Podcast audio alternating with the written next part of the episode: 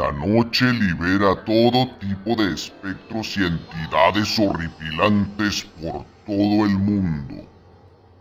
Cuando oscurezca, procura estar en tu casa, con ventanas y puertas cerradas.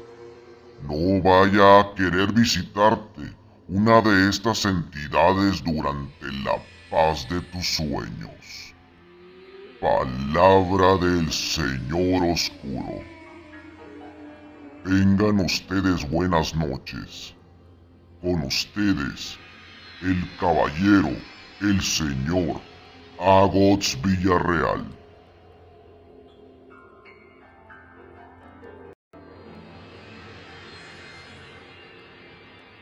¿Qué tal amigos? Buenas noches. Aquí estamos de regreso en una emisión más, en un episodio más de este grandísimo programa que es Tengo Miedo Monterrey.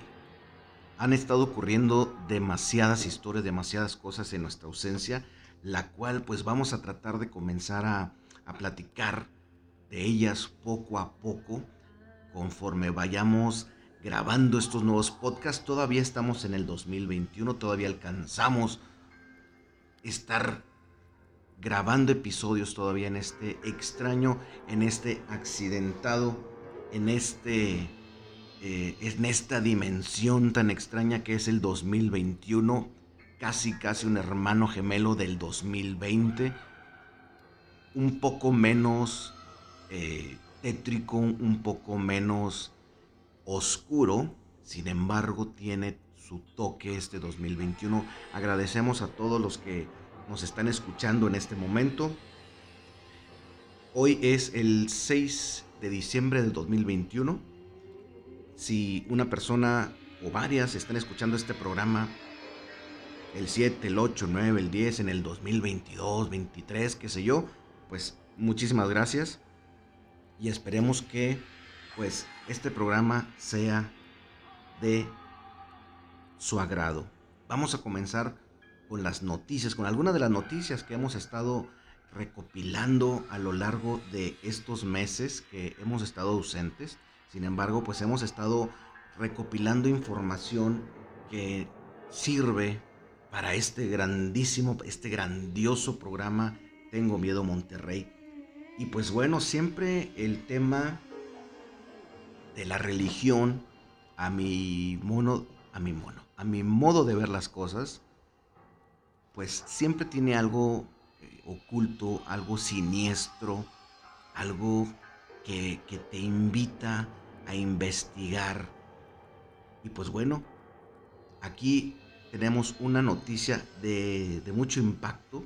Dice, religioso llevó a tres personas a un motel para sacrificarlos los descuartizó y quemó los restos. ¿Qué tal? Siempre eh, hemos leído diferentes artículos, diferentes notas eh, de diversas eh, religiones que pues tienen algunos, algunas maneras diferentes de profesar su, su religión y pues siempre va a ser con eh, el beneficio de esa persona por el bien de la humanidad, aunque no siempre se toma la, la mejor decisión o el mejor proceso para poder, eh, vamos a llamarle, purificar estas, estas almas. Bien, pues la nota dice lo siguiente. El hombre pasó dos meses invitando a los usuarios del establecimiento a leer la Biblia con él. Un hombre religioso asesinó a cinco personas en Estados Unidos, descuartizando a tres de ellas a modo de sacrificio en el interior de un motel en Texas. El homicida fue identificado como Jason Alan Thornburg, de 41 años, quien se hospedó por casi dos meses en el motel Mid City Inn en el estado de Texas. Kanti Gandhi, manager del motel, comentó que el asesino se sentaba afuera de su habitación y leía la Biblia, alentando a otros a ir a la iglesia con él, ya que era un fanático de la Biblia. Sus crímenes salieron a la luz el pasado 22 de septiembre cuando los bomberos de la ciudad fueron a extinguir un incendio en un contenedor de basura.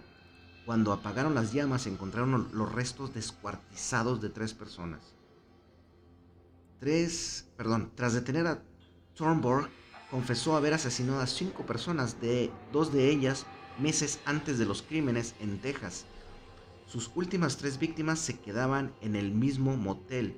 Según su informe de arresto, el hombre tenía un conocimiento profundo de la Biblia y creía que estaba siendo llamado a cometer sacrificios. Gandhi aseguró que en la semana de los crímenes de Thornburg estuvo escuchando música de la iglesia muy fuerte en su habitación. Era tan fuerte que molestaba a la gente del cuarto vecino y al del piso superior, sostuvo. Órale, qué, qué, interesante, ¿no? Porque, pues, siempre la, la, religión se, se, Vaya, vamos a, hablarlo de una manera directa. No estoy eh, poniéndome en contra de las religiones, ni mucho menos, solamente pues resaltamos que no todas las personas eh, pues están totalmente cuerdos, ¿no? y siempre, o en algunos casos, se, busca eh, pues cometer algún ilícito, algún crimen eh, disfrazado de otro tipo de intención, por ejemplo, como el caso del monstruo de, eh, de Catepec, ¿verdad? Que en ocasiones ponía a la venta ropa de mujer y cuando las interesadas visitaban su domicilio para pues observar la mercancía, pues es ahí donde, donde las asesinaba y posteriormente entre su pareja y él pues hacían de sus cuerpos estos famosos tamales de carne humana. Una historia muy atroz y pues es solamente para ejemplificar cómo pueden eh, pues estas personas eh, utilizar otras, eh, otros medios o, con engaños en esta cuestión, eh, una, un tema religioso. Y pues bueno, no se dice si las personas por voluntad propia eh, se acercaron a él o, a manera de, de algún secuestro los, los forzó a ingresar. Bien, vamos a, pasar a otra historia en donde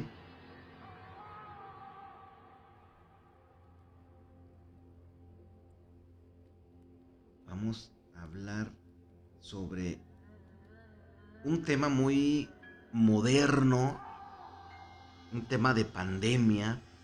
Eh, todos en algún momento del 2020, pues fuimos informados que nuestro trabajo iba a cambiar la modalidad de presencial a distancia y es aquí donde muchos conocimos el famoso Zoom y otro tipo de aplicaciones para las videoconferencias que pues esto ayudaron en gran medida, ya no digamos en México, sino en todo el mundo a poder continuar de una manera, mm, vaya, pues no similar, pero sí como que tratando de, de encontrar este equilibrio de trabajar a distancia cuando el trabajo posiblemente se, se necesitaba desempeñar de manera presencial.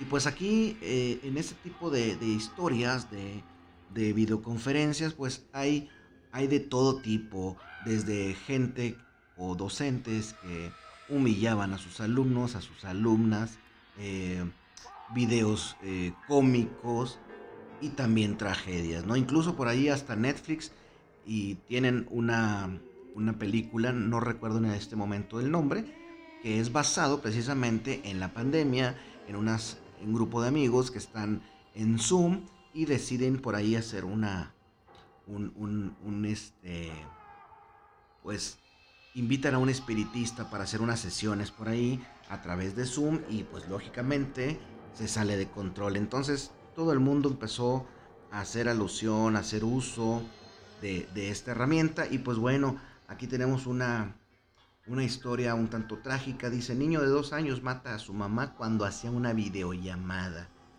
El papá de un bebé de dos años fue arrestado y es acusado de homicidio por negligencia y guardar un arma de fuego en un sitio inseguro. Estados Unidos, la policía en Florida arrestó al padre de un niño de dos años que encontró una pistola cargada en su mochila y valió fatalmente a su mamá cuando ella estaba en una llamada de trabajo por Zoom. Beondre Avery, de 22 años, fue arrestado el martes y acusado de homicidio por negligencia y guardar un arma de fuego de forma insegura, dijo la policía de Almonte Springs. Eh, los investigadores dicen que el niñito encontró la pistola en la mochila de Paw Patrol. Fíjate qué, qué cosas. El 11 de agosto y disparó una vez, hiriendo en la cabeza a su madre, Shamaya Lynn. Una mujer que estaba también en la llamada en Zoom llamó a los servicios de emergencia reportando que oyó un ruido y vio a Lynn desplomarse. La mujer no sabía dónde vivía Lynn, pero mientras tanto Avery también llamó al 911 rogando que los paramédicos se dieran prisa mientras él ataba de ayudar, o trataba más bien, está aquí mal escrito, de ayudar a la mujer.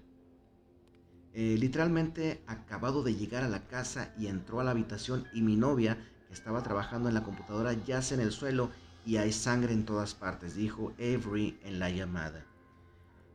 Le dijo al operador que Lynn estaba respirando y que no podía sentirle el pulso. No estaba respirando y no podía sentirle el pulso. Ella fue declarada muerta en el sitio. Las autoridades dijeron que había otro niño en la casa en el momento del incidente. La Fiscalía Estatal en el condado dijo que Avery quedó detenido sin fianza. Pues que eh, esto pues es más que nada como una negligencia, pero también cuántas historias no hay en Estados Unidos, eh, historias de este tipo relacionadas por las armas, ¿no? Digo, aquí en México no nos quedamos atrás, pero vaya, si, si aparte a la ecuación le metemos el uso de armas eh, como lo portaría en Estados Unidos, yo creo que estaríamos quizás hasta peor. Pues bien, aquí quedó la sección de noticias. Y pues ahora vamos a, platicar sobre una, una historia. Una historia que me platicaron. Hace unos meses estuvimos haciendo un proyecto en el municipio de Doctor González. Eh, pues era pues principios de noviembre, por allá fechas de, del, Día de Muertos fue el 2 y el 3 de noviembre. Y por ahí se, prolongó una fecha más. Hicimos una, casa del terror. Y pues la, encargada de, de, este recinto, que, es la Casa de Cultura del doctor González, la señorita Lupita, pues es la, que estuvo a cargo de la organización de este, de, este evento. Y por ahí nos estuvo platicando también que por ahí cerca se encuentra el Palacio Municipal del municipio de Doctor González. Ella platica que una noche, saliendo de, de las oficinas de del palacio viene acompañada de otra persona con documentos. No, miento. Salieron y cuando ya están fuera del recinto, le dice Lupita eh, que le acompañe al automóvil la otra persona. En este trayecto van platicando de una historia que habían visto en Facebook sobre La Llorona y venían platicando de, de, de este video que, habían, que habían visto. A medio camino, recuerda Lupita que olvidó unos documentos, por lo cual se tiene que regresar inmediatamente a la oficina para recoger estos documentos que muy temprano tenía que entregarlos. Lupita se regresa rápidamente, pues la señorita es un poco temerosa del tema A como puede va corriendo, recoge los documentos y regresa donde estaban, que ya era en la calle. Siguen caminando, ya era de noche, ya eran pasadas la, la medianoche. Y Lupita le dice a su compañera que siente que alguien los está observando. Cuando alguien, y no me dejarán mentir, cuando alguien platica con otra persona o con un grupo de amigos en la sobremesa de la carne asada, por ejemplo, aquí en Nuevo León, ¿verdad? Que pues hacemos la carnita asada famosa, ya pasando mediodía, ya todos cenaron, ya estamos en la sobremesa y empieza el tema paranormal. Yo creo que el 70%, si no es que el 80% de las carnes asadas que se eh, prolongan hasta la madrugada, terminan con el tema de fantasmas y brujas y aparecidos. Y no me dejarán mentir que cuando están platicando del tema,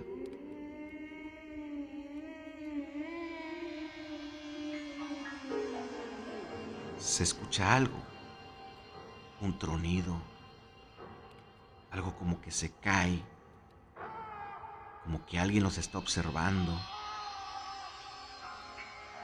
O algo ocurre que se cae, algo que no se estaba moviendo, que no estaba cerca de ustedes. Pues esto le pasó a Lupita. Empezó a sentir que algo los perseguía. Inmediatamente llegan al coche, rápidamente Abre Lupita la puerta, se mete, también su acompañante. En ese momento voltean a ver al retrovisor y se ve una sombra negra en la parte trasera del carro. Lupita se pone nerviosa. Intenta encender el coche lo cual no puede. El coche no enciende. Esto lógicamente pone más nerviosa a Lupita. Ella agachada viendo hacia la llave para ver que la estaba poniendo correctamente. Cuando levanta la vista, ¿Cuál es su sorpresa?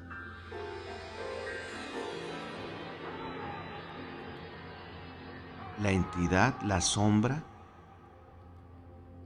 está enfrente de ellas, enfrente del coche.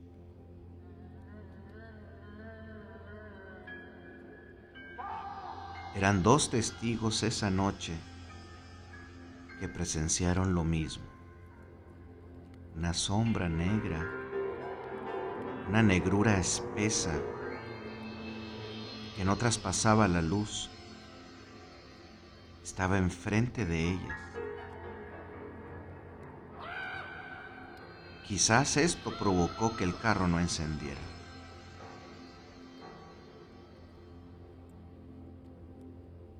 Después de varios intentos, el coche logró encender. Lupita como pudo arrancó ya no supo si la sombra la atropelló, si los persiguió o qué pasó. Ella se retiró a toda velocidad. Cuando nos platica esta historia, Lupita se ve nerviosa, se ve angustiada, se ve desesperada, como si ese recuerdo lo estuviera viendo nuevamente. Algo inexplicable, algo que no se explica qué sucedió. Ella atribuye a que el haber estado platicando de la llorona en este en esta conversación fue lo que provocó que esta entidad se manifestara. ¿Qué fue? ¿Qué era? ¿Qué los persiguió esa noche? No sabemos. Quizás era la llorona. Quizás era otra entidad. Pero de que algo paranormal se les apareció esa noche, ténganlo por seguro. Mi nombre es Agots Villarreal. Buenas noches.